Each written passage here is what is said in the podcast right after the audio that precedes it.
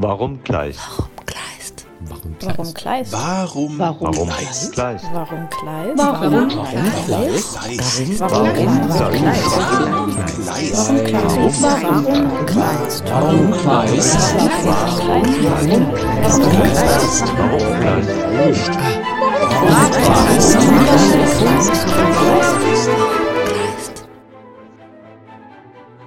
Warum Kleist? Der Podcast des Literaturhauses Heilbronn. Wir versuchen herauszufinden, wer Kleist war. Wir wollen hinter den Mythos blicken. Was hat er uns heute noch zu sagen? Im Gespräch mit Expertinnen und Experten versuchen wir diese Fragen für euch zu beantworten. Heinrich von Kleist Am Anfang seines an Auf- und Abbrüchen reichen Lebens steht die Frage nach dem exakten Geburtsdatum. Am Ende folgen zwei Schüsse. Wenige Stunden bevor er erst die an Krebs erkrankte Henriette Vogel auf Verlangen und dann sich selbst erschießt, schreibt Heinrich von Kleist am 21. November 1811 an seine Lieblingsschwester Ulrike von Kleist Ich kann nicht sterben, ohne mich, zufrieden und heiter wie ich bin, mit der ganzen Welt und somit auch vor allen anderen, meine teuerste Ulrike, mit dir versöhnt zu haben.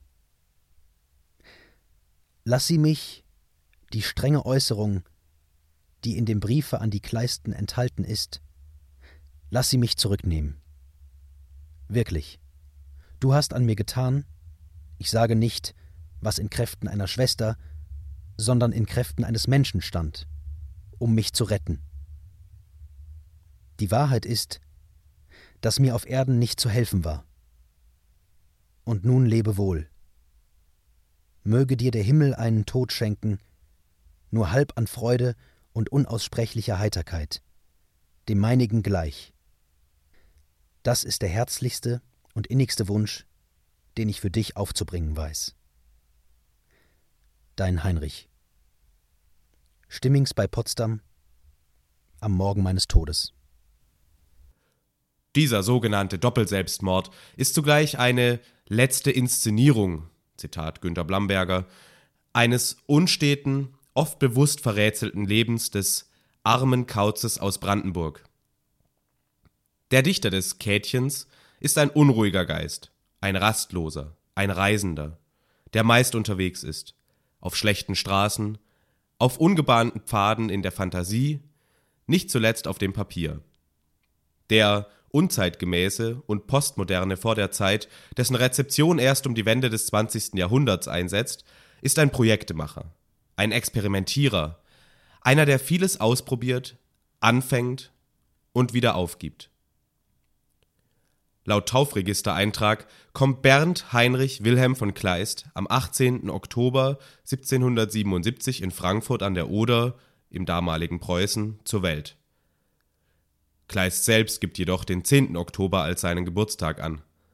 Er ist der älteste Sohn des Offiziers Johann Friedrich von Kleist und seiner Frau Juliane Ulrike, einer Geborenen von Pannwitz. Seine Geschwister sind Friederike, Auguste, Leopold und Juliane. Aus erster Ehe des Vaters hat Kleist zudem die zwei Halbschwestern Wilhelmine und Ulrike, die einzige, zu der er bis zum Lebensende ein enges Verhältnis hat. Vater und Mutter sterben früh. Kleist ist knapp elf bzw. 15 Jahre alt. Im Alter von 14 Jahren tritt er in der Familientradition des alten preußischen Adelsgeschlechts ins Militär als gefreiter Korporal ein. Sieben Jahre später, Kleist nennt sie unwiederbringlich verlorene Jahre, verlässt er den Soldatenstand. Er immatrikuliert sich an der Philosophischen Fakultät in Frankfurt an der Oder, hört Vorlesungen in Physik, Naturrecht, Kulturgeschichte und Mathematik, nimmt Privatstunden in Latein. Er wird Hauslehrer bei den Töchtern von Zenge, verlobt sich heimlich mit seiner knapp drei Jahre jüngeren Schülerin Wilhelmine. Nach drei Semestern bricht der seltsame militärisch-akademische Zwitter, so ein Zitat Kleist, sein Unistudium ab, traktiert seine Verlobte aber weiterhin mit Denkübungen. Um heiraten zu können, soll Kleist sein Amt annehmen, doch damit hat er zeitlebens ein Problem. Zitat Ich passe mich für kein Amt. Ist finanziell die meiste Zeit klamm.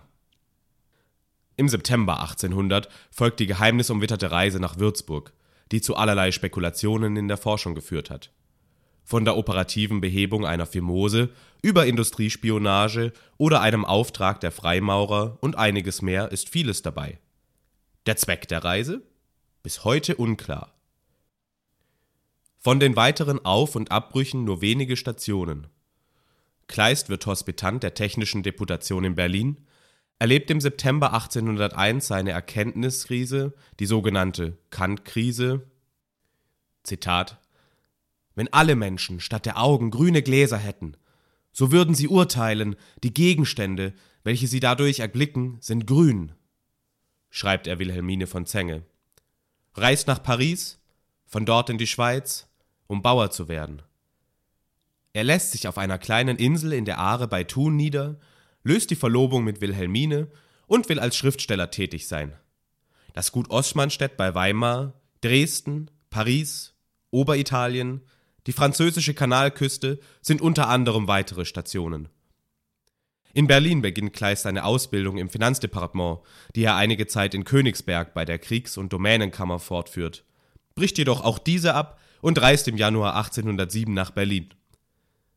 Er wird als vermeintlicher Spion verhaftet und landet in französischer Gefangenschaft auf der Jurafestung Fort de Joux und in Chalon-sur-Marne.